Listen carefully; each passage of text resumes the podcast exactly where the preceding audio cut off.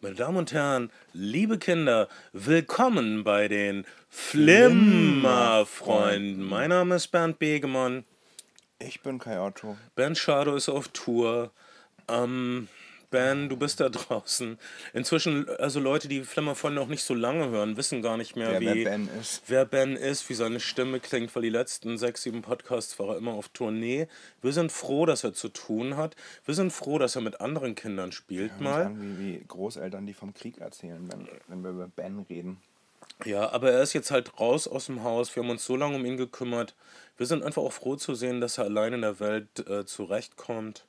Ein bisschen wehmütig ist man, aber er schreibt ja Karten zu den großen Festtagen und ähm, Er hat sich vor Weihnachten bei mir beschwert, ich hätte ihm nie, nie Bescheid gesagt für irgendeinen Cast. Ich habe dann meinen SMS-Verlauf gescheckt, weil Ben es wirklich drauf hat, Leuten ein schlechtes Gewissen zu machen, ja, hat er. sich nicht um das ist sein. Ding. Damit hat er mich fast ins Bett gekriegt. Aber dann, Aber dann musstest du sehen, dass du recht hattest und er nicht. ja. Richtig? Ich musste, ich musste, stimmt, ich habe ihm zu jedem, ich habe ihm immer, immer eifrig Einladungen geschickt und er hat in den wenigsten Fällen geantwortet, beziehungsweise wenn, war es wirklich sowas wie, bin auf Tour, muss produzieren. Fühl mich komisch. Hab eine, un, hab eine unerklärbare Phobieattacke. Ähm, habe Angst vor offenen Plätzen und so weiter. Ja, ey, wir sind, wir sind, wir sind, äh, Habe Angst vor deutschen Komödien. okay, ähm, wir sind, wir sind, Das ist bestimmt die interessanteste neue Psychokrankheit überhaupt. Die Deutschkomödien, Phobie. ja, mhm. ich wollte vorher noch anmerken, Kai isst Kekse, Droge der Wahl heute Aldi-Tee und Aldi-Kekse. Besser hatten wir es nie. Weil wir nur drei Aldi-Kekse haben, habe ich noch ein paar chinesische Glückskekse dazugelegt. Kannst die alle haben. Ich glaube, du hast ein bisschen weniger gegessen. Eben in der Kinovorstellung. Unser Thema heute: Gewinner, Verlierer und Superverlierer. Wir, wir sprechen über die Filme Wolf of Wall Street, Inside Llewyn Davis, Pain and Gain, vielleicht noch den alten Wall Street und vielleicht noch äh, den neuen Matthias Schweighöfer-Film namens Vaterfreuden. Ja, und ähm, ähm, ist dir aufgefallen, dass wir nur 30 Meter vom Epizentrum entfernt sind, dass die deutsche Medienlandschaft aktuell erschüttert? Das ist mir neulich klar geworden, als ich äh, hier rauskam aus, dem, aus unserem äh, Büro in der Stahltwiete. Und äh, es war so eine Art ähm, faule Hysterie draußen. Nämlich die Backstreet Boys wurden abgefeiert von ihren ähm, behäbiger gewordenen Fans, als sie von Markus Lanz zurückkamen. Hier in der Nachbarschaft wird nämlich Markus Lanz gedreht und alle ekligen Kochshows, die genau. man sich vorstellen kann Genau ein Haus weiter. Also, wo eklige feiste Köche irgendwie sagen, ja, Basilikum, Moment, hack, hack, hack. So, wer, wer guckt so eine Scheiße?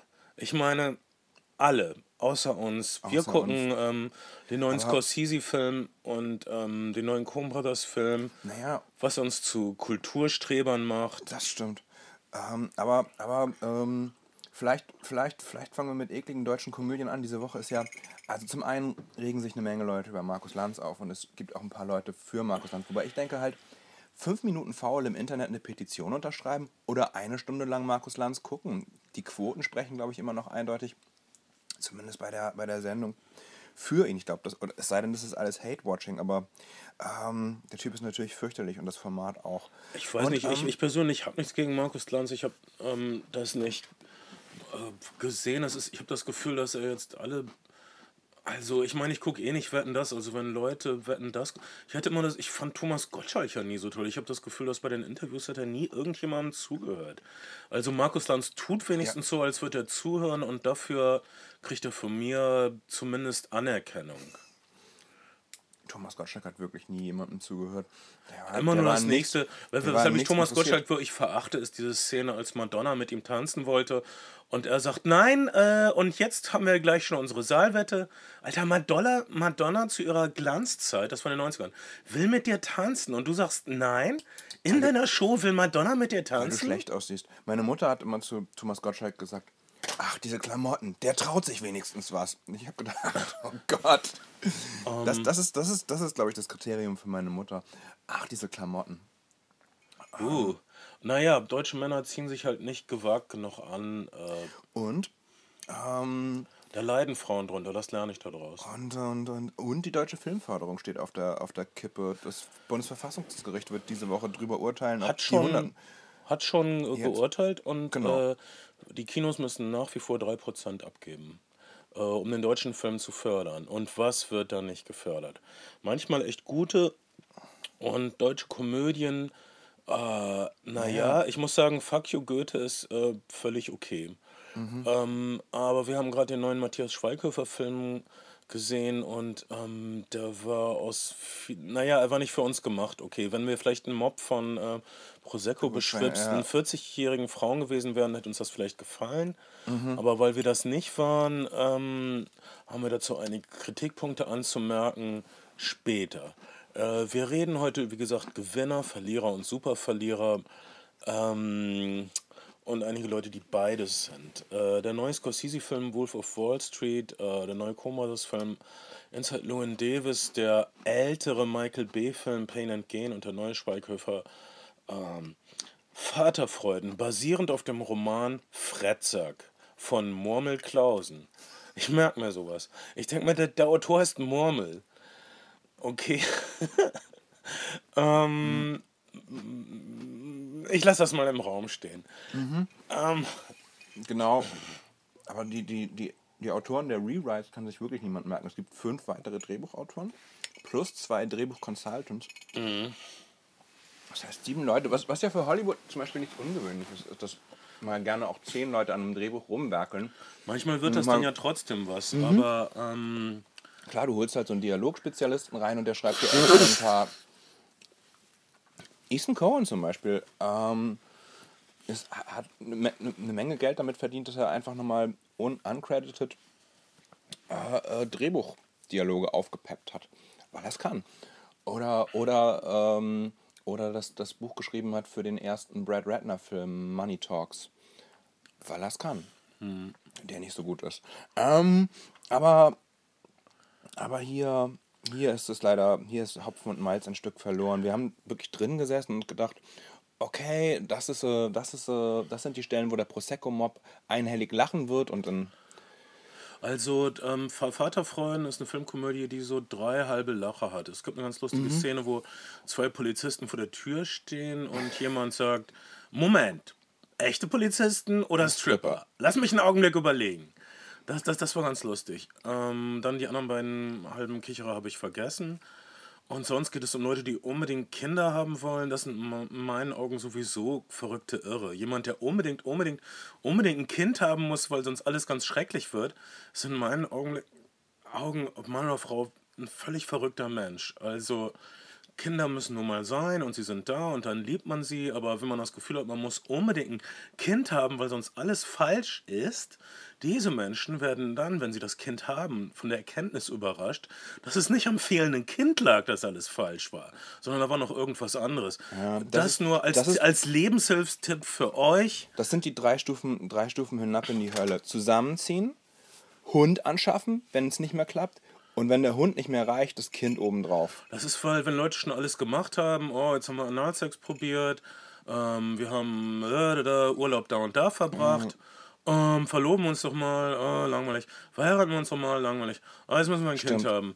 Und dann geht alles den Bach runter und ihr solltet das nicht so machen. Also kriegt ein Kind, wenn ihr glücklich seid, sonst hat das keinen Sinn. Und wenn ihr nicht glücklich seid, dann helft den Armen. Der Film weiß auch um diese Beziehungshöllen. Es gibt so zwei, zwei Matthias Schweighöfer flankierende Paare, die, naja, das Leben, was halt so Ü Mitte 30 Paare, Ü 40 Paare im Alltag leben, wenn sie Kinder haben.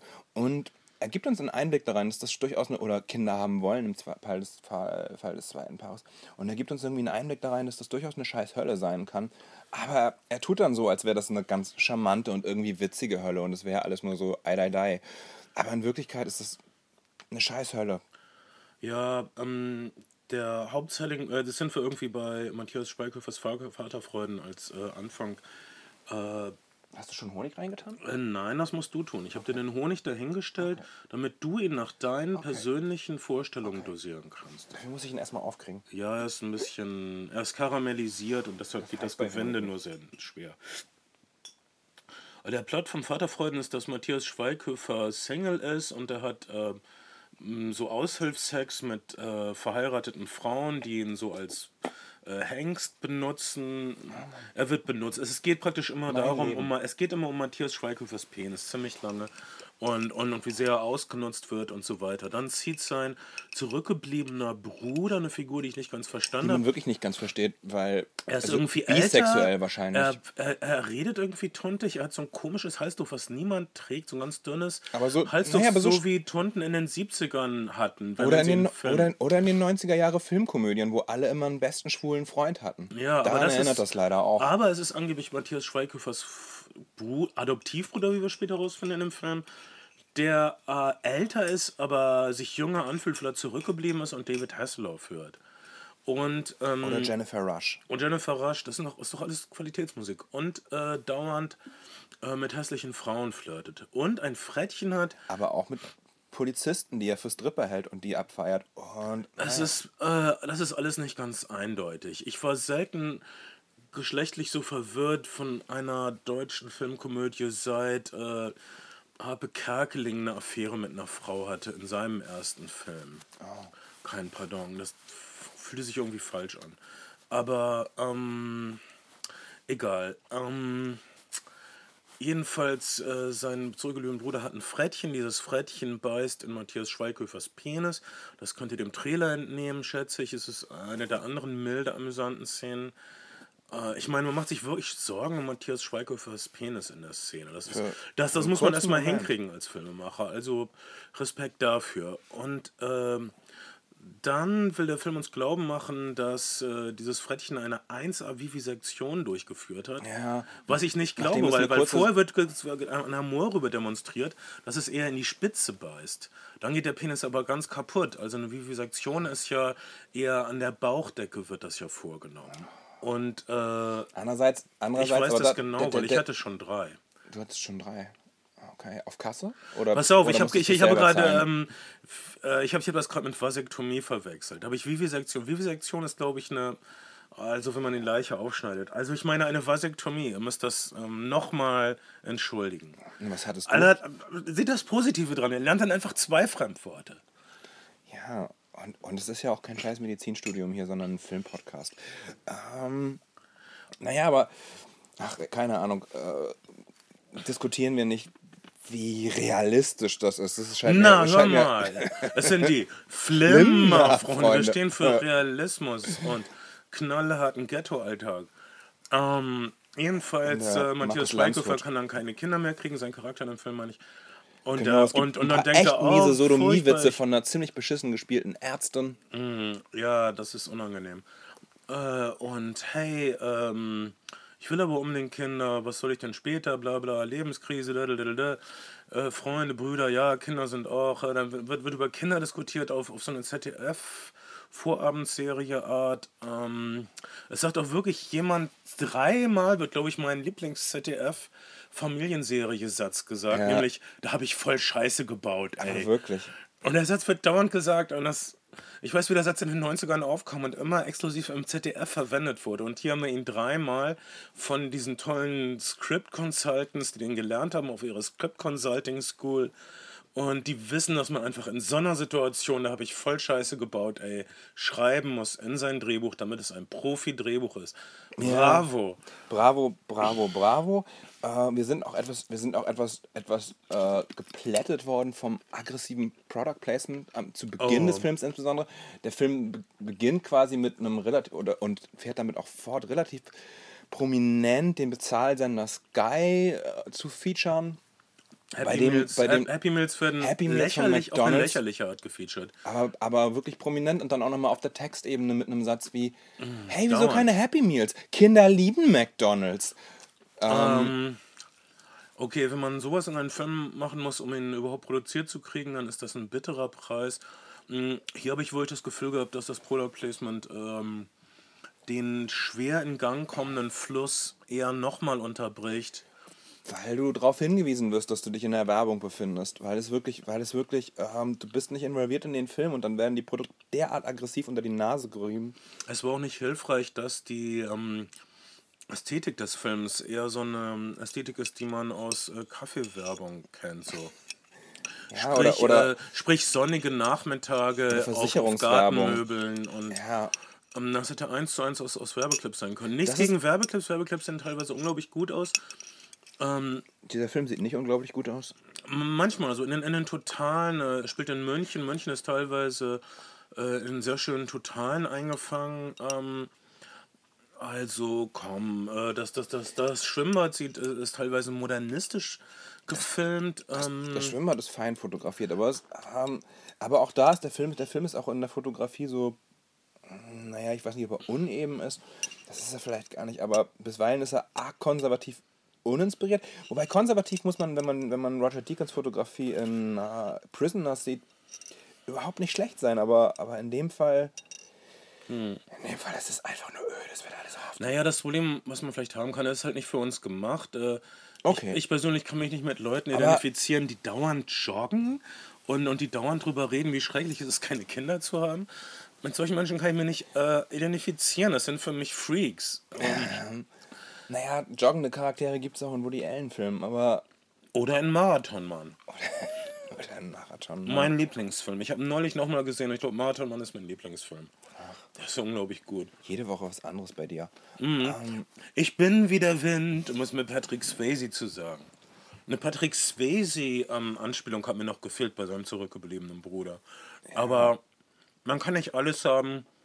Ich, Wenn ihr ein, zum Prosecco tränkenden Mob gehört, ist Vaterfreuden der Film für euch. ja, und, und nein, ich finde, ich finde dieses, dieses, äh, Frauen sind so und, ähm, und, und, ähm, und wir, wir machen die mal noch dümmer, als sie sind und dann, dann machen sie Ladies Night im Cinemax und der Prosecco-Mob fällt ein ins Kino und lacht und alle denken so, huh. Also, ich bin, ich muss gestehen, an zwei Stellen so bei nächtlichen Spaziergängen werde ich echt sentimental. Ich glaube, wenn ich, wenn ich mir was aussuchen müsste für den Rest meines Lebens, dann möchte ich irgendwie mit Mädchen, in die ich frisch verliebt bin, nachts durch die Stadt gehen. Das ist das, Das ist das, ist und, das und, und Allerbeste. Da, da gibt es auch tatsächlich eine schöne Nachtspaziergehszene und, und aber die der- fandest du schön, ne? Die fand ich schön, aber ich, den Dialog muss man halt wirklich ausblenden, weil die Mhm. halt, weil es, weil es wirklich komplett unerträglich ist. Also, äh, das haben wir, glaube ich, noch gar nicht erzählt. Äh, Matthias Schweighöfer spendet also Samen. Äh, eine Frau bekommt vermeintlich seinen Samen, er kann jetzt keine Kinder mehr zeugen, möchte Er gerne, stalkt die Frau. stalkt die Frau. Er Ihr, ihr Matthias Typ ist natürlich ein Wichser Und weil er Matthias Schweighöfer ist, verliebt sich die Frau in ihn, obwohl er sie stalkt. und sich So sehr das- ungeschickt an äh, Und das ist so putzig. benimmt. In Wirklichkeit, wenn man einen ungeschickten Stalker hat, dann ruft man echt die scheiß Polizei an.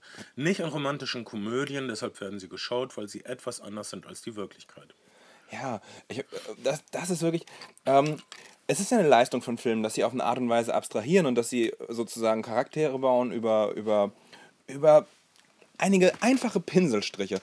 Ähm, hier denke ich so, der Film spielt in so einem Soap-Opera München auf eine Art und Weise. Alle leben in hervorragend gepflegten Gebäuden. Okay, Matthias Schweiger fährt einen älteren Mercedes, aber seine Wohnung ist irgendwie für München und die Mietpreise in München immer noch eine Art Loft.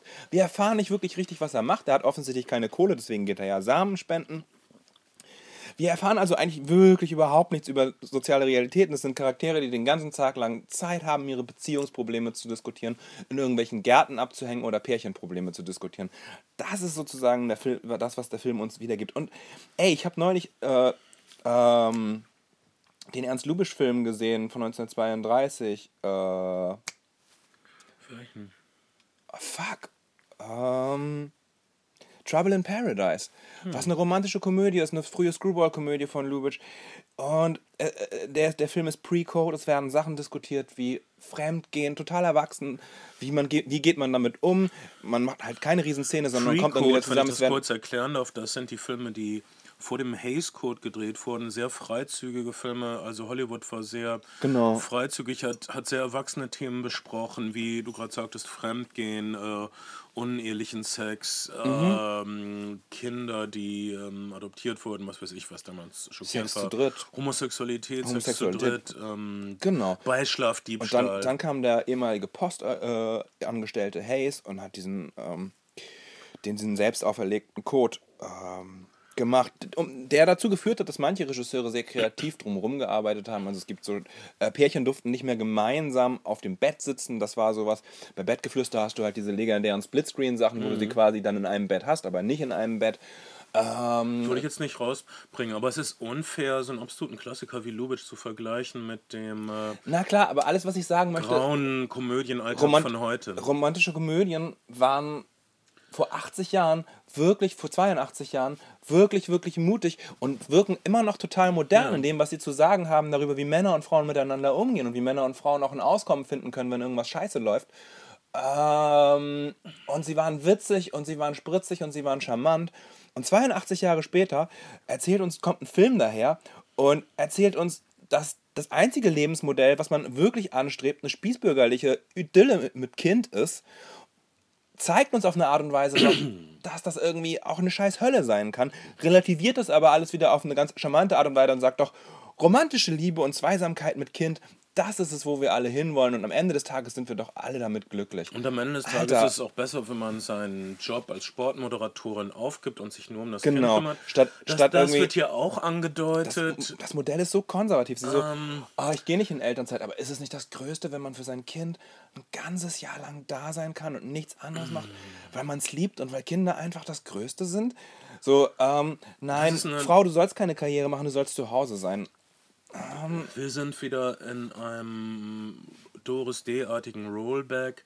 Wohl Doris D hatte immer Jobs. Doris D wurde als, als so konservativ angesehen, aber sie hatte immer Jobs. Also in ihren Filmen. Und, ähm, okay, nicht in allen. Ah, ich denke gerade über Doris D nach. Was für eine Frau. Um es mit Groucho Marx zu sagen, ich bin so lange im Geschäft, ich kannte Doris D schon, als sie noch keine Jungfrau war. Eines der besseren Groucho Marx Zitate. Ach komm, da, naja, so, so viel dazu. Wir kommen Also eine halt Menge auf diesen brillanter- Film. Also es gibt bestimmt Leute, die gehen in Vaterfreuden und denken, ja, das wäre doch schön. Kluge Menschen gehen in Vaterfreuden und denken, das darf nicht passieren in meinem Leben. Wirklich. Ähm, man ist halt ein bisschen entsetzt darüber, dass das so die, die Speer, Speerspitze der kommerziellen Filmproduktion in Deutschland auf eine Art und Weise sein will und auch ist. Denn die letzten Matthias Schweighöfer-Filme waren ja außerordentlich erfreu äh, erfolgreich. Und ich kann mir vorstellen, dass der Film einfach dadurch, dass er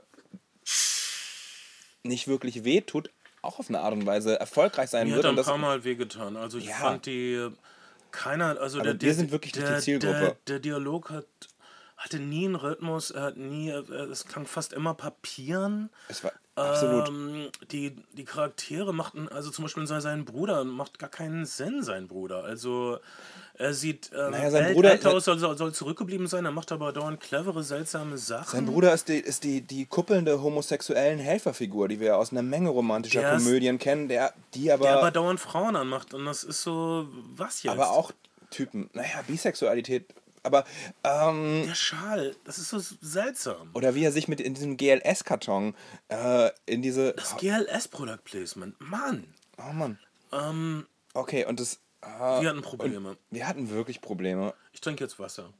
und, ähm, dass es in Filmen nicht um Plausibilitäten geht, ist ja irgendwie eine Sache, aber die Dialoge, ah, das, das Casting teilweise, das Schauspiel, die Fotografie, ah, man weiß nicht so richtig, wo die Probleme anfangen und wo sie aufhören. Man will nicht sagen, dass der Film ein Desaster ist. Man, Hate-Watching funktioniert auch nur bedingt. Ähm, es gab eine Menge Pop-Songs, die es dir nicht so angetan Also haben die, in dem die Film. Pop-Songs, die- ich glaube, was für mich dann den Ausschlag gegeben hat, wieso ich echt gelitten habe, waren die ewigen Coldplay-artigen Pop-Songs, die sentimental und verhalten optimistisch waren. Und dann immer, wenn irgendjemand einen emotionalen Moment hat, gab es so ak akustische Instrumentalmusik mit Gitarre und Piano. Das war, ähm, ich finde es okay, manipuliert zu werden als Zuschauer, aber ich möchte nicht dauernd was mit einem Prügel über den Kopf kriegen. der Film hat auch noch so ein, also Matthias Schweighöfer liebt dieses etwas hohle, leicht hedonistische Leben vielleicht. Wir stellen dann irgendwann fest, er ist da nicht ganz freiwillig hingekommen. Irgendwann ist ihm ziemlich wehgetan worden vom Schicksal. Ähm, das ist so ein bisschen Californication-mäßig. Der Typ ständig am Drogen nehmen, ständig am Vögeln, einen Dreier nach dem anderen, nur Models im Bett. Aber das Einzige, was er sich wirklich, wirklich, wirklich wünscht, ist zurückzukommen zu seiner Ex-Frau und zu seinem Kind. Ja, und, eine, und eine bürgerliche Familie zu Wer haben. soll denn das glauben? Ja, eine Menge Leute. Ähm, na schön. Ähm, ein Film, der ein bisschen ehrlicher ist, was Hedonismus betrifft, ist Wolf of Wall Street. Der neue Martin Scorsese-Film, äh, der mich äh, nicht nur angenehm überrascht, sondern äh, absolut umgehauen hat. Martin Scorsese ist 71 und äh, wird eher besser mit den Jahren. Mhm. Ähm, also ähm, ähm, man macht so manchmal Filme wie Raising the Dead, der Nicolas Cage Krankenpflegerfilm, der so naja, vielleicht nur so halb gelungen ist. Mhm. Äh, aber, aber der, das war so eine der, Schwächelphase in den 90ern. Aber der zumindest was versucht. Äh, Wolf of Wall Street ist als 71-Jähriger, der Film ist strotzt vor Vitalität. Ähm, ist äh, so unglaublich also, schlau und äh, filmisch. Ähm, mir, mir fiel die Kinnlade runter. Allein die Exposition. Der Film beginnt also mit einem Werbespot für eine Investmentbankfirma und präsentiert auf eine Art und Weise in sehr gediegenen Bildern das, was Leute sich, naja, bis zu der Finanzkrise oder vielleicht irgendwann in den 90ern darunter vorgestellt haben, was Investmentbanking ist. Hm. Ähm, Schnitt. Dann sind wir in, in einem Investmentbankerbüro. Wir haben eine etwas wackeligere Kamera, die Montage wird deutlich hektischer und wir sehen ähm, wir sehen Investmentbanker, die einen, einen, einen, einen Minion, wie sagt man, einen, einen Zwerg, Zwerg als, als, als Lilliputaner, als lebenden Dartpfeil äh, ver, ver Das berühmte Zwergenwerfen. Wir haben nur davon gelesen, weil es irgendwie verboten wurde in deutschen Großraumdiskurs. Hier sehen wir es endlich mal. Genau. Und, äh, aber, aber viel besser ist später im Film, äh, deren Rückblende ist, wenn, wenn sie dann über die Party mit, den, äh, mit dem Zwergenwerfen sprechen und, und was für Verträge man mit den ja. Lilliputanern abschließt, dass die auch keinen Ärger machen und so. Das ist so erhellend genau. und, und so lustig. Und es ist irgendwie klar, dass diese Menschen sich einen Scheiß drum kümmern. Äh, ähm, und, und dass, ihnen, dass es für sie wirklich schwer ist, äh, andere Leute als Menschen zu sehen. Und das ist, äh, es geht um Investmentbanker, die bewusst miese Aktien verkaufen, damit ein Vermögen machen. Das ist wirklich völlig unmöglich ist praktisch für sie, ihre äh, Opfer als äh, lebende, atmende Menschen zu sehen. Äh, nichtsdestotrotz ähm, erklärt uns Martin Scorsese, wie sie ticken. Nichtsdestotrotz äh, zeigt äh, Martin Scorsese die, die Attraktion dieses äh, Lebensstils, den sie führen. Mm, der Film funktioniert eben als, als, als eine Art Rückblende. Wir bekommen in sehr, sehr schnellen Pinselstrichen in Medias Res das Leben von Jordan, äh, Jordan Belfort. Ein äh, echter Fall. Martin Scorsese bezieht sich ja praktisch, äh, er findet ja keine Filme mehr in dem Sinne. Er bezieht sich nur auf Bücher. Äh, das heißt, Shutter Island war ein Roman. Das mhm. war so mhm. eine Art äh, Ausreißer für ihn. Das war so, ein, so eine Art Stilübung. So eine, ich ich mache jetzt auch mal einen Genrefilm zwischendurch. Wobei, Wobei wir eben auch die Geschichte aus der Perspektive von Jordan Belfort erzählt bekommen. Ja. Ähm, direkt zum Einstieg sehen wir eine attraktive Blondine, die ihm auf dem Beifahrersitz des Ferraris einen bläst. Ähm, und und, und der, der, der Erzähler, der Ich-Erzähler, äh, sagt sowas wie: Oh, ist der Ferrari rot? Nein, er war natürlich weiß, wie in Miami Weiß. Und das Bild korrigiert das, was, was ein Hinweis mhm. darauf ist, dass wir es nicht immer mit einer zuverlässigen Erzählung zu tun haben. Wir haben das an einer anderen Stelle nochmal, wenn, wenn wir eine Autofahrt in einem Lamborghini an dieser Stelle sehen, die erst auf die eine Art und Weise erzählt wird und dann nochmal korrigiert wird. Ähm, viele haben sich ja darüber ausgelassen, darf man, darf man so erzählen, muss man das nicht moralisch abtun, aber hier ist vollkommen klar, hier ist, hier ist es vollkommen klar, dass mit, einer, mit der Lust einer Innenperspektive von, von diesem Finanzmogul-Leben erzählt wird.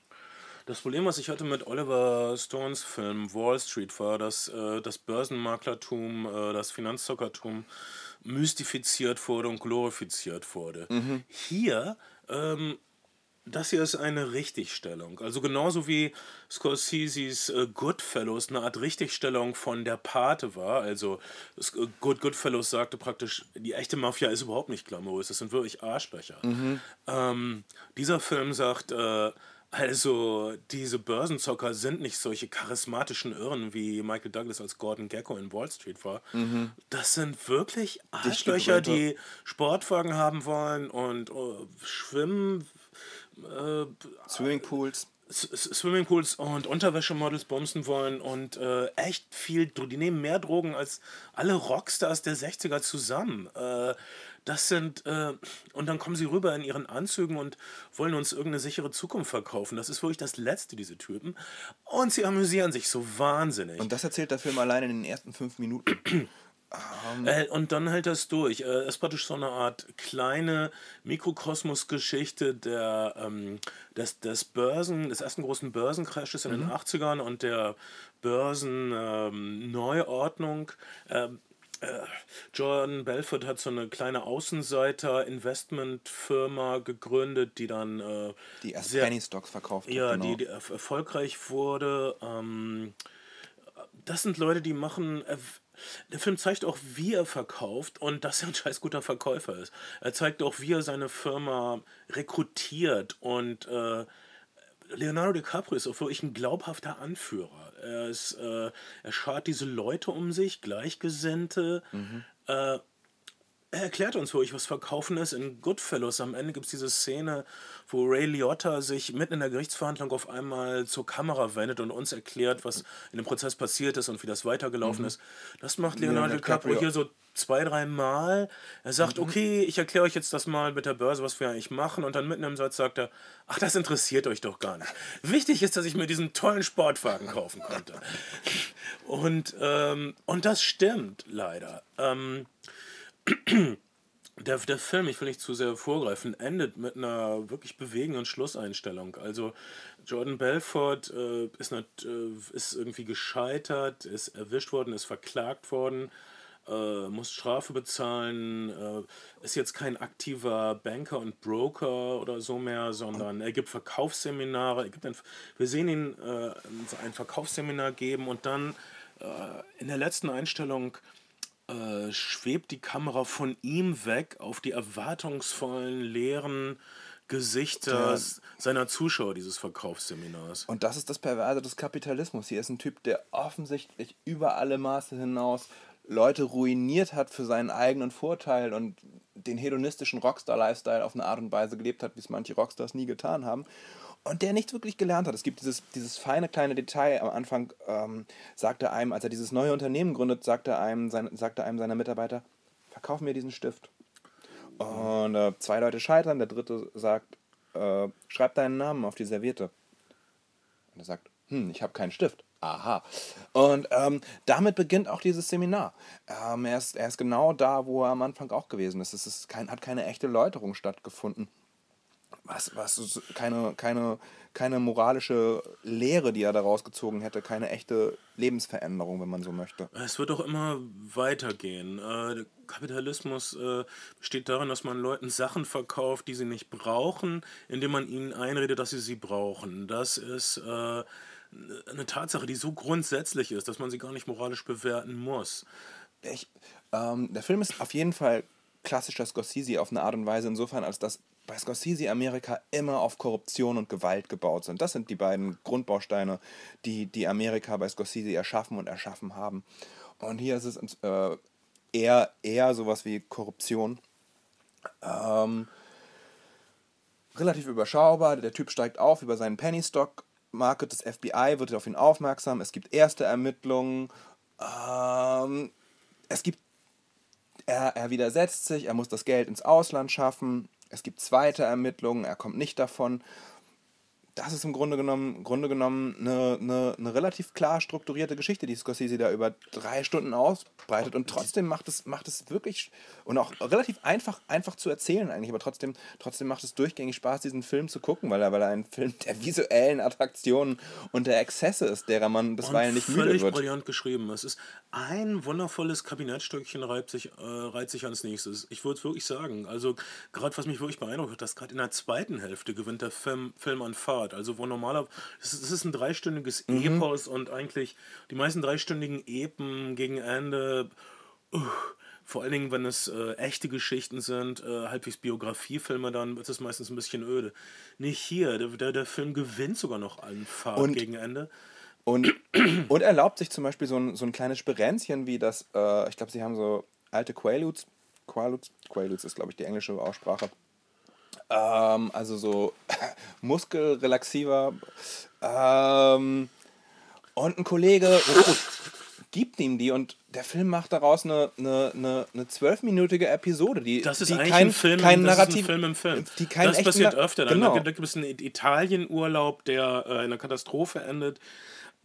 Ähm, das sind Kammerstückchen, äh, die aneinandergereiht werden, die die Höhepunkte von anderen Filmen wären. Das sind hier äh, kleine Vignetten eines riesigen Wandteppichs. Äh, also, ich sage, Wolf of Wall Street ist ähm, Scorseses bester Film seit Casino. Äh, es ist im Augenblick mein Lieblings-Scorsese-Film. Ich habe gerade alle nochmal auf Blu-ray gesehen. Ich habe Taxi Driver nochmal gesehen und so Okay. weiter. Taxi Driver ist ein Emo-Moll-Film, bestimmt ein Meisterwerk und so weiter. Ich finde es aufregend zu sehen, dass jemand mit 71 seinen besten Film macht. Was, was, was interessant ist, ist tatsächlich, dass wir, also das finde ich auf jeden Fall als, als, als äh, immer spannend, dass es so eine unzuverlässige Erzählung bei Scorsese gibt. Das macht es so, also dass so zum Beispiel eine Ferrari-Farbe geändert wird, dass dieser Lamborghini halt erst heil, dann äh, kaputt ist. Dass, dass, aber auch, äh, dass wir aber auch zum Beispiel eine Art von Weise Sympathie zu lenken. Wenn du, wenn du einen Film siehst, wie zum Beispiel äh, Raging Bull von Scorsese, dann weißt du, dass häusliche Gewalt was fürchterliches ist. Und du weißt es deswegen, weil die Kamera total nah drauf hält. Hier haben wir auch Szenen häuslicher Gewalt. Also er schlägt dieses, dieses Unterwäschemodel, mit dem er, dem er liiert ist, massiv in die Fresse. Und Scorsese geht extrem weit weg, weil natürlich wir sonst die Sympathie für Jordan Belfort komplett verlieren würden, wenn da ein Typ so. Ähm, hier merkt man irgendwie, wer die Erzählerfigur ist und, und was für erzählerische Strategien angewandt werden. Oder du bist in diesem, du bist in diesem äh, Interview mit dem FBI und du denkst, schafft Leonardo DiCaprio es, diesen FBI-Agenten zu bestechen? Diese und, FD, und das die, diese, diese, wir haben zum Beispiel schon tausendmal die Szene gehabt, wo, wo du das gerade erwähnst, wo das ein FBI-Agent mit seinem Verdächtigen so spricht und der Verdächtige versucht, ihn irgendwie zu bestechen. Ich habe es schon tausendmal gesehen.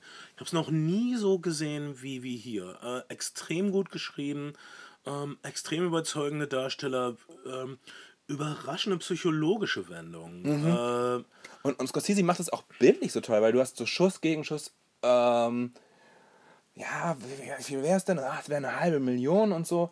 Und du siehst, du wirst sozusagen voll involviert in diese Verhandlungen, die die beiden treffen und du denkst so, kriegt er ihn gewendet? Und dann schneidet Scorsese weg in eine Weite und du siehst, dass der zweite äh, FBI-Agent direkt in Leonardo DiCaprios Rücken steht, weil er, weil, er einen, weil er einen Zeugen braucht für, für, für, und auf für, einmal ist für Leonardo eine DiCaprio Bestechung. eingekesselt und das, äh, das Blatt hat sich gewendet. Das ist ein kleiner Spoiler für, für diese Verhandlungsszene, aber ich glaube nicht, dass das euer Vergnügen schmälern wird. Äh, Überhaupt tja, nicht. Also einige Leute hatten Probleme bei Wolf of Wall Street, weil sie meinten, es wird nicht klar genug gesagt, dass diese Leute andere Menschen ruinieren. Ich finde, es ist völlig klar, dass, das, dass es hier um Arschlöcher geht.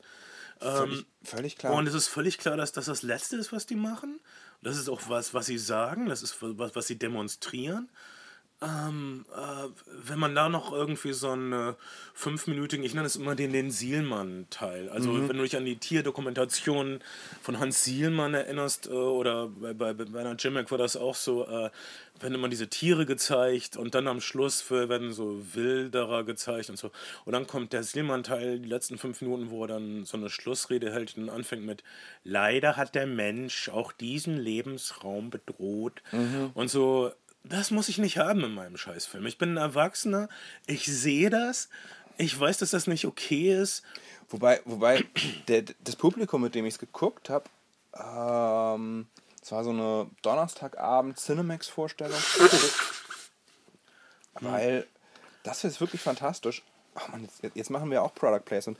Ich bin ja, bin ja O2-Kunde, was nicht immer fantastisch ist. Aber O2 hat diese tolle Aktion, dass du, Donnerstag, dass du Ja. donnerstags in gewisse Kinos deiner Stadt für, für die Hälfte gehen kannst, wenn du zwei du, Eintrittskarten wenn nimmst. du einen genau. Freund hast, aber wir haben ja niemanden. Naja, ich bin mit einem Mädchen Ja, ich bin reingegangen. mit meiner Freundin da, okay. okay. Aber an aber, einem Freitag leider. Ähm, und, und es waren wirklich die Leute, die du auch sonst erwartest, die, die Scarface-T-Shirts tra äh, tragen. Weißt du, es ist also wie Bra es ist so diese, dieser, dieser, diese Freude am Hedonismus und am Exzess. Ich verstehe das. Es ist auf, auf eine Art und Weise ist es da schon irgendwie Scarface ähnlich. Ähm, Wahrscheinlich, ähm, das ist das Problem mit Filmen, äh, selbst äh, die ähm, düstersten Abrechnungen taugen noch in den Augen einiger Menschen für Glorifizierung. Naja, der, Film, der Film ist ja nun wirklich auch geschnitten wie Pop, er ist unterlegt mit geschmackvollem Pop.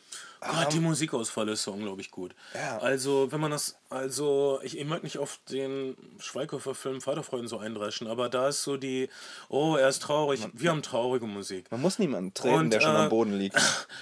Also, aber hier, die Musikauswahl ist so brillant. Zum Beispiel, wenn er zum ersten Mal über die Wall Street geht, über die Straße, haben wir einen sehr coolen, swingenden Live-Track, wo man das Publikum noch so mithört. Also, du hast ihn auf der Straße und dann hörst du diesen Live-Track äh, und hast so auf einmal erweitert die, die, die Musik das Straßenpanorama.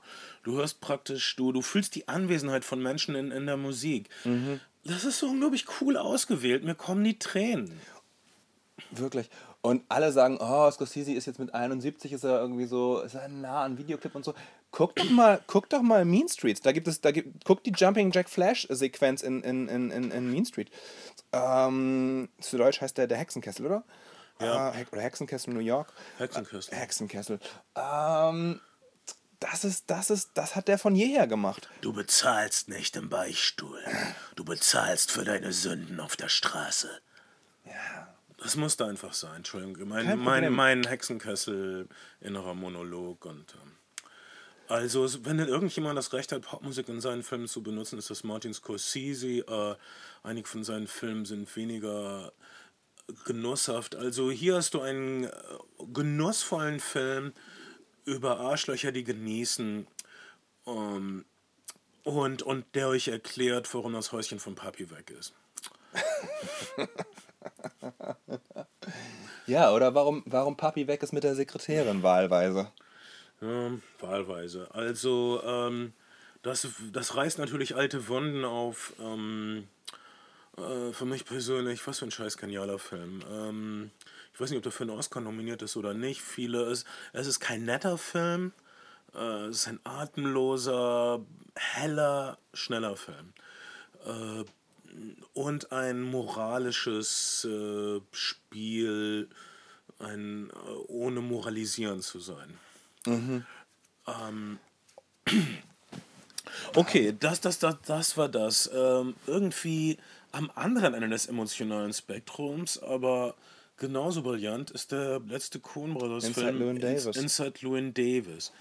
Ähm, hier geht es äh, um äh, die Folkszene in Greenwich Village, New York der frühen 60er, die ähm, alle ihre Lieblingskünstler wie ähm, Bob Dylan oder Joni Mitchell hervorgebracht hat. Basiert lose auf den Erinnerungen eines Zeitgenossen von Bob Dylans im äh, Gaslight Café. Das ist der Club, wo all diese Folksänger den Hut haben rumgehen lassen, einmal die Woche. Ähm, der F- namens Dave Van Ronk, der hat ein ähm, Buch rausgebracht namens The Mayor of, of Dougal Street, wo er diese Szene beschrieben hat. Es gibt einige, äh, der Film ist, die Genialität der Cobra, das äh, kann man ersehen, wenn man das Buch gelesen hat, äh, was ich zufällig habe, und ähm, dann vergleicht, was sie dafür für einen Film daraus gemacht haben. Dieser Film äh, benutzt einige Schlüsselszenen aus dem Buch und er benutzt einige Charakteristiken von Dave van Ronk und einige seiner Erlebnisse, aber es ist was komplett anderes als seine Autobiografie. Es ist was komplett anderes als eine Verfilmung dieses Buches.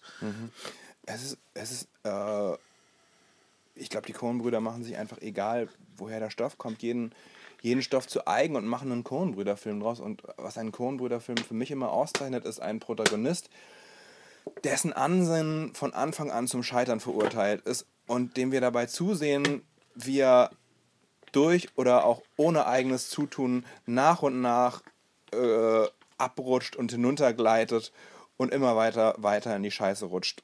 Bis zum bitteren Ende. Das, das, zeichnet, das zeichnet die meisten Coen-Brüder-Filme aus. Ja, man hat auf jeden Fall in jedem Film so einen lustigen Fatalismus. Also die Erpresser bei Fargo, äh, was weiß ich, ähm, ähm, George Clooney, der, der nicht merkt, dass er sich selbst immer tiefer in die Scheiße reitet in Brother Where Thou.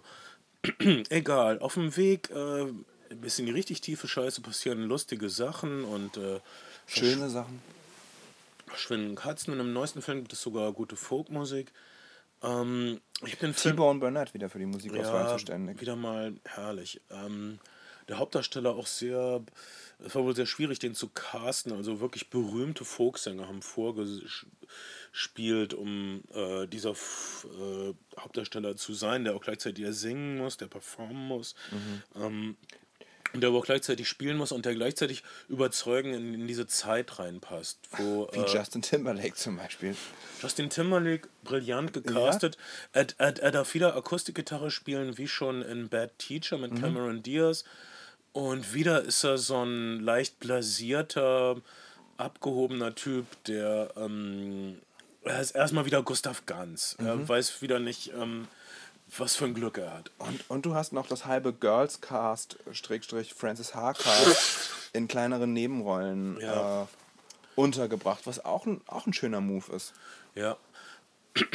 Äh, ich habe den Film gesehen im Abaton. Einige Leute hatten sogar Akustikgitarren und es war irgendwie so eine Art Hoffnung. So, zum Beispiel die Mods, äh, diese Jugendbewegung. Die Leute im Kino hatten Akustikgitarren mitgebracht? Teilweise und hatten mit, äh, kommen wahrscheinlich von ihrer Folkbandprobe oder irgendwas. Also ich habe drei, vier Akustikgitarren im Kino gesehen. Ein vollbesetztes Kino und Leute kamen wohl gerade vom, sie, Haben sie Spielen. mitgespielt bei Songs dann? Nein. Nein, aber sie hatten sie so in ihren Hüllen und ah. hatten so die Erwartung, es geht jetzt um die frühe Folkszene, das ist praktisch, das ist unsere spirituelle Herkunft. Also ich meine, jeder Zweite ist ja eine Art Folksänger heutzutage in einer Großstadt. Jeder ist ja irgendwie ein Singer-Songwriter oder zumindest ein kleiner Philipp Poisel und ähm, und singt traurige Lieder zum Moll und warum Mädchen gemeint so im Sinn, in der Absicht, äh, Mädchen ins Bett zu kriegen. Und das, das könnt ihr alles machen, Leute, und so. Ich finde es widerlich, aber so läuft das halt.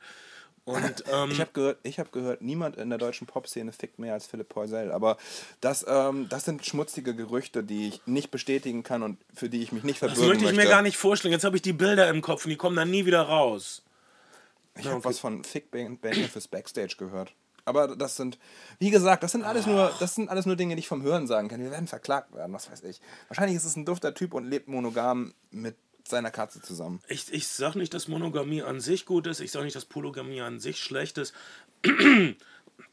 Ich sag, dass es irgendwie, es ist immer komisch, wenn das Kunstwerk so überhaupt nichts mit dem Künstler zu tun hat. Äh, aber naja, wieso nicht? Äh, das muss es auch geben. Ich, äh, ach man, ich hab's mir eh schon mit allen verdorben worauf ich hinaus will, ist, alle waren im Kino in der Erwartung so, oh, das ist jetzt ein schöner, nostalgischer Film und der wird uns inspirieren und wir sind ja auch Künstler und so. Mm. Und naja, es ist nicht ganz so. Das hier, -mm. Äh, es ist ein bisschen zu kurz gefasst zu sagen, es ist ein äh, großes Epos über das Scheitern. Es, es geht sogar noch weiter. Es ist wirklich ein Zeitbild. Es gibt einem das, das Gefühl von dieser Greenwich Village-Szene, also äh, man, man lebt für den nächsten Auftritt, wo man den Hut rumgehen lassen kann. Man äh, äh, sucht irgendeine Couch zum Übernachten. Man äh, verdirbt es sich mit seinen Gastgebern. Es gibt die Chance, äh, irgendwann mal Geld zu verdienen, weil auf einmal boomt die Folkszene und Menschen äh, haben auf einmal Erfolg und, und bilden Peter, Paul und Mary-artige Bands. Peter, Paul und Mary, das waren die ersten, die Bob Dylan-Songs gecovert haben auf Hitplatten und äh, Carrie Mulligan, die eine total lustige, wütende Frau spielt, die dauernd sauer ist, mhm. Weil sie schwanger ist, weil das Frauen echt sauer macht. Das, das, das, das nur am Rande. Und, ähm, ja. Ähm, Und obwohl die Vaterschaft nicht eindeutig geklärt ist, unser Held die Abtreibung bezahlt, bezahlen soll. Wie schon mal vorher, aber das, das ist alles sehr. Äh, ähm, sehr ungeklärt und das wird dann später Aber sie sagt, sie sagt wirklich den zentralen Satz über den Helden: Everything you touch turns to shit.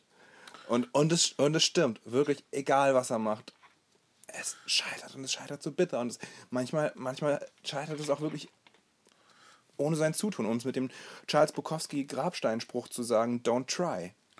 Ja, das ist. Ähm naja, aber dann hätten wir nicht so interessante Filme. Nein. Also, äh, ein Im Zentrum des Films steht die Fahrt nach Chicago. Er hat gehört, dass da dieser Club ist und dass dieser Impresario in diesem Club, der ihm Plattenverträge beschaffen kann. Uh, unser Held begibt sich auf seine eine sehr, sehr, sehr mühsame Autofahrt nach Chicago mhm. und auf Tour sein im Winter in den frühen 60ern in den USA ist unglaublich anstrengend, besonders wenn man den drogenabhängigen John Goodman im Fond hat und einen Beatnik als Fahrer, der überhaupt nichts sagt, außer wenn er dann anfängt und stundenlang irgendwelche seltsamen Beatnik-Verse zitiert.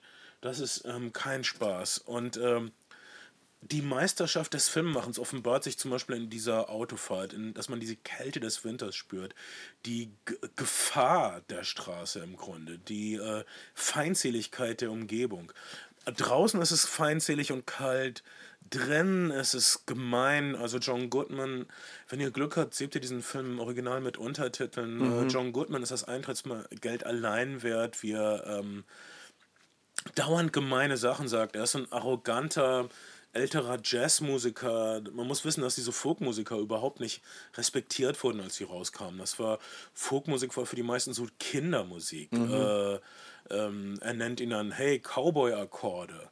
Äh, ihr benutzt ja immer nur eure drei Akkorde, D, A, G, D, A, G, D, A, G. Es macht bestimmt Spaß, es den ganzen Abend zu spielen. Wir Jazzmusiker benutzen alle Töne, die es gibt.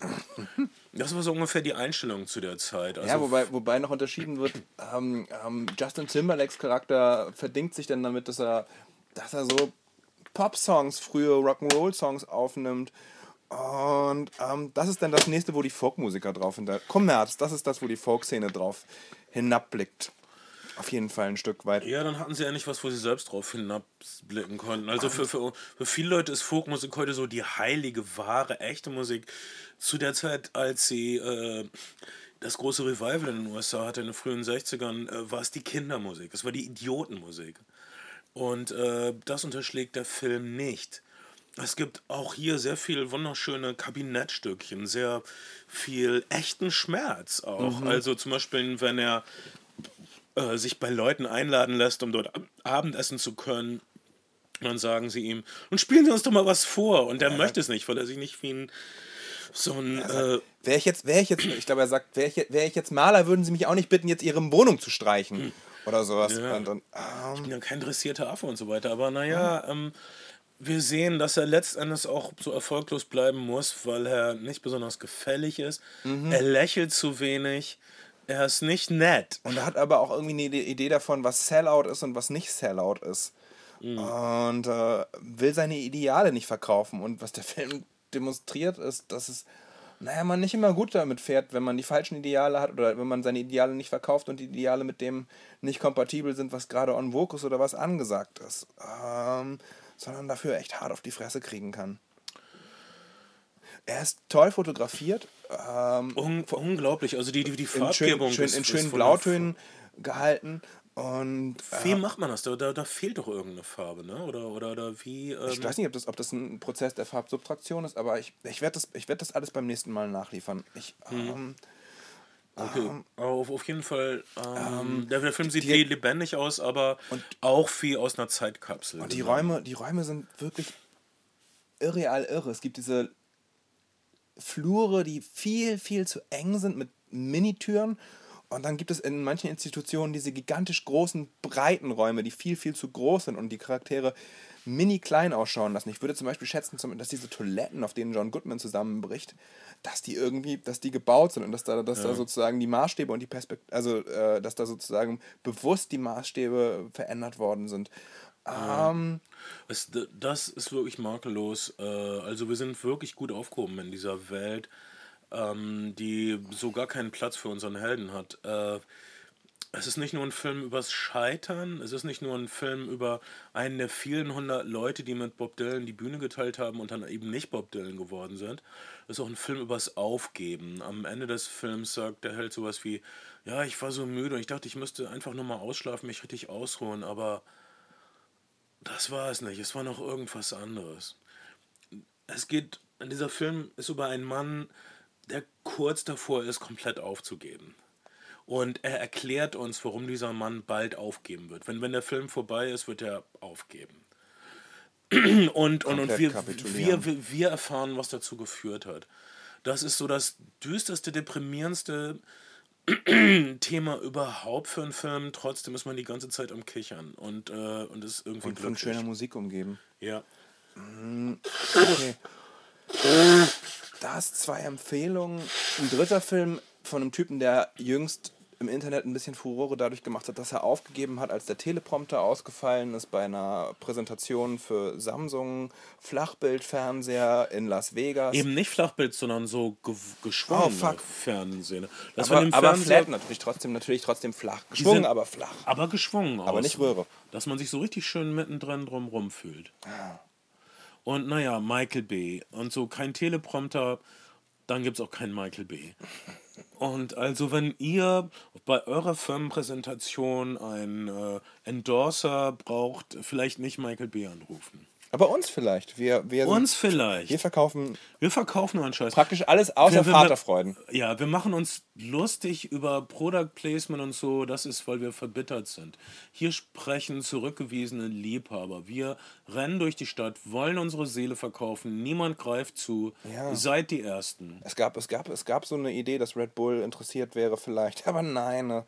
wahrscheinlich fehlt es uns an jugendlichem Enigma und äh, Wir, wir, wir schicken auch zu wenig E-Mails raus und wir sprechen auch zu wenig mit Menschen, weil wir, naja, Angst haben vor Menschen. das stimmt, wirklich, aber, aber wir hätten nach all den Jahren echt mal einen besseren Gig verdien- verdient. Ich meine, das hier ist irgendwie unsere Heimat geworden, dieser kleine, Ja. überschaubare Ist nicht Keller, so klein. in den ein bisschen Sonnenlicht fällt. Der ist nicht so klein. Nein, nein, nein, ich wollte ihn jetzt nicht, ich wollte ihn nicht kleiner machen, als er ist, Unübersichtliche Rumpelkammer, okay, aber nenn es keinen Aber es ist charmant. Keller.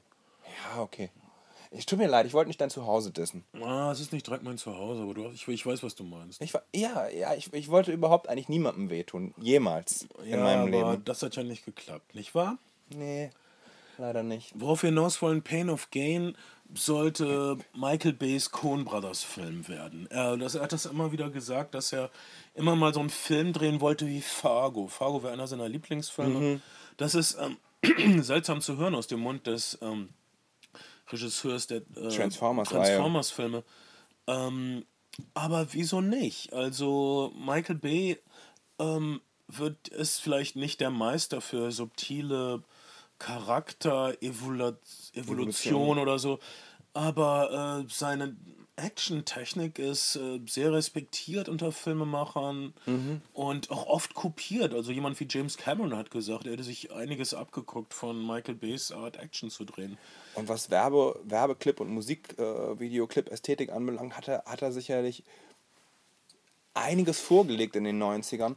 Ähm, aber, naja, ich will nicht sagen, dass man, dass man sich mehr. Also das Problem ist, man, die Charaktere jucken einen nicht, nicht so richtig. Und der Film hat verschiedene Probleme auf der narrativen Ebene. Dadurch, dass er sich entscheidet, die Geschichte über mehrere Charaktere zu erzählen. Man, man äh, empfindet keine Fürsorge und kein, kein wirkliches Interesse für das, was Erzähl da mal die passiert. Handlung von Pain of Gain. Das ist eine wahre Geschichte, die Heißt tatsächlich... heißt Pain and Gain oder Pain of Gain? Pain and Gain. Pain, and Gain. Das ist Genau. eine wahre Geschichte, die so ziemlich genauso, nur ohne Mark Wahlberg in Miami passiert ist. Okay, das, ist, das hat er mit den anderen Filmen gemeinsam. Es ist, fußt im entferntesten irgendwie auf wahren Begebenheiten. Äh, Es geht um einen Bodybuilder, der ein Selbstverwirklichungsseminar zu viel gehört hat und glaubt, er könnte den amerikanischen Traum leben und alles erreichen. Ähm, wenn er nur hart genug trainiert und hart genug arbeitet oder wenn er, wenn er äh, in einem Fitnesscenter einen reichen Kunden abzockt, ihn entführt und dazu überredet, in Anführungszeichen überredet, all seine, seine Guthaben und, äh, äh, und monetären und finanziellen Reichtümer ihm zu überschreiben. Funktioniert natürlich nicht so gut. Klingt aber tatsächlich erstmal nach einer Prämisse für einen Coen Brothers Film. Ein Tumba, also wirklich auch als so ein Tumba Bodybuilder, ähm, Und seine tummen Bodybuilder-Freunde entführen tatsächlich jemanden, foltern ihn, er überschreibt ihn äh, sein ganzes Vermögen und die Polizei kommt da irgendwie nicht wirklich hinter, weil der Typ, der ihnen das Vermögen überschrieben hat, selbst ein Gangster ist, dem, dem sie nicht glauben. Soweit so wirklich passiert. Zwischendurch gibt es, ähm, wie mh, zu erwarten war Michael Bay, grelle Oberflächenreize. Michael Bay glaubt eine nämlich, Menge Zeitlupen. irgendwie kann er nicht anders. Er ist im Grunde seines Herzens ein Werbefilmer. Und äh, wenn er zeigt, wie der Held in einem Sportwagen fährt, dann ähm, ist das eins zu eins. Es ist geil, diesen Sportwagen zu fahren. Er kann einfach keine zweite Ebene schaffen in, als Filmemacher. Er, er kann, er bleibt immer an der Oberfläche hängen in seinen Filmen. Also zum Beispiel, es gibt äh, stilistisch einen ähnlichen Film wie zum Beispiel Spring Breakers. Mhm. Also ein Lebensstil, der Leute verführt, äh, Verbrechen zu begehen.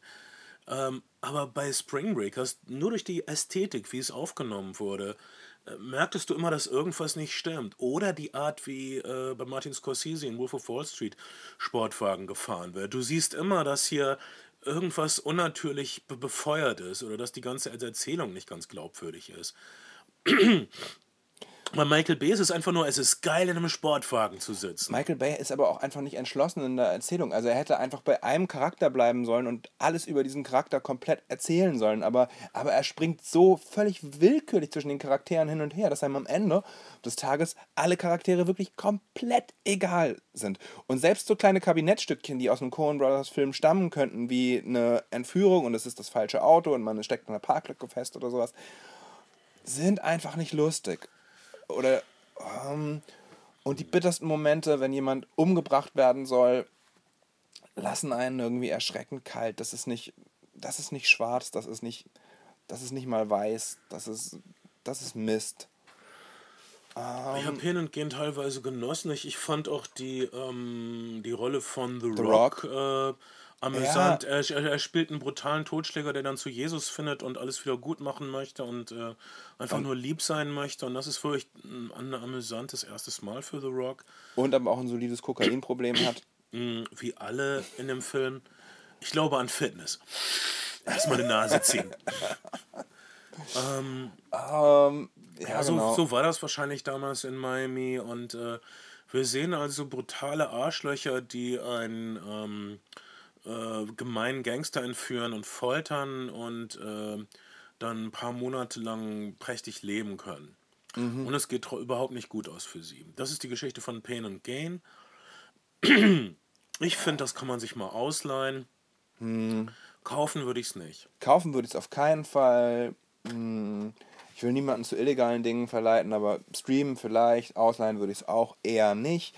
Hm, das, Coen Filme sind wirklich eine ganz, ganz, ganz gute Referenz. Es gibt auch da eine Art Fargo, wir müssen einen toten Körper vernichten Szene.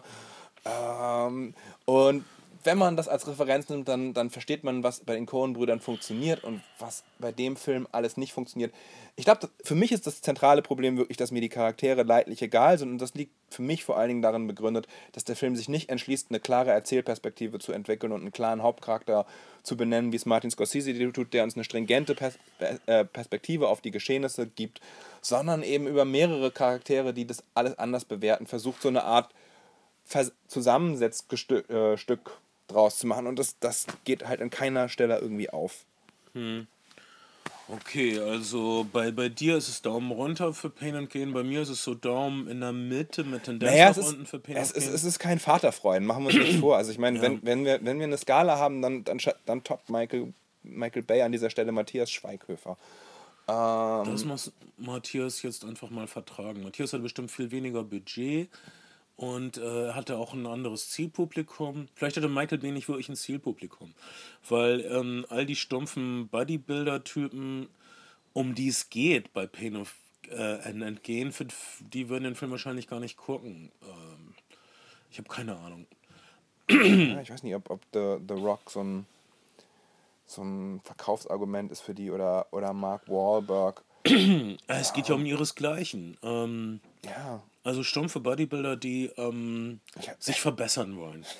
Ich habe die Geschichte, ich habe die Geschichte von dem analphabetisierten Bodybuilder an der Cinemax-Kasse schon mal erzählt oder der das Programm nicht lesen konnte. Nee, erzähl mal. Achso, äh, habe ich glaube ähm, ich. bin, bin vor, einem, vor einem Jahr oder so im Cinemax gewesen und vor mir war so ein Typ in Adidas Trainingshose, Nike Air Schuhe, äh, die Hose in die Socken gestopft, Kapuzenpulli, halt direkt aus dem Fitnesscenter äh, von, von nebenan ziemlich stumpfer Typ. Und äh, hatte so das Programmheft in, um, äh, in der Hand und war so, ja, welchen Film gucke ich denn jetzt? Ähm, und der Typ so, äh, naja, weiß ich nicht. Ja, was gibt's denn? Und dann hat der Typ ihm nach und nach die Filme vorgelesen und er immer so, wovon handelt der? Und dann hat der Typ ihm so diese, diese Beschreibung aus diesem Programmheft vorgelesen. Und der, und welche Uhrzeit läuft der? Und, und das, du hast so gedacht, okay, er hält A den Betrieb Mhm. auf und B, was ist denn das für eine, was, was, was macht denn der da? Was ist denn das für eine, also, und äh, dann ist er, ist, er, ist er gegangen mit den, mit den Worten, ich nehme Gutschein, äh, kann ich Gutschein für normale Vorstellungen nehmen, für zwei Karten und dann für 3D-Vorstellungen verwenden? Nee, 3D ist ja teurer. Kostet ja mehr dann. Musst du Aufschlag zahlen. Ah, was eine Scheiße. Und hat sich verpisst. Naja, ähm, okay. Und das hat wirklich fünf Minuten gedauert. Und der typ, ich. der typ an der Kasse hat aber nichts gesagt, weil er Angst hatte, dass er hat auf die Angst. Fresse kriegt. Aber so Und, richtig. und dieser Bodybuilder-Typ, der denkt immer, alle Leute sind freundlich und nachsichtig zu ihm, aber die haben alle nur Schiss vor ihm. Und er nimmt das als selbstverständlich, aber naja, mal so sagen, es ist schön, äh, gewalttätig zu sein, aber es ist gewalttätig, schön zu sein. Du weißt, wovon du sprichst. Man, Meistens. Ich verwechsel da was, aber seid nicht so. Seid nicht so. Um, naja, das waren äh, jedenfalls warme Schlussgedanken von mir. Mein Name ist Bernd Begemann. Ich bin Kayoto. Zusammen sind wir eure ganz eigenen zwei Drittel Flimmerfreunde. Flimmerfreunde. Wir versuchen Ben Shadow zurückzukriegen, wir vermissen Ben Shadow. Wir vermissen euch, deshalb sind wir immer wieder für euch da. Verlasst euch drauf, sucht nach uns irgendwo dort draußen. Oder gibt uns ein scheiß Endorsement. Gebt uns ein Endorsement, liked uns bei iTunes oder gebt uns Rückmeldungen, äh, was ihr mögt, äh, was ihr hören wollt, auf was wir unser kritisch freundliches Auge als nächstes richten sollten. Vielen Dank und bis bald. Ciao.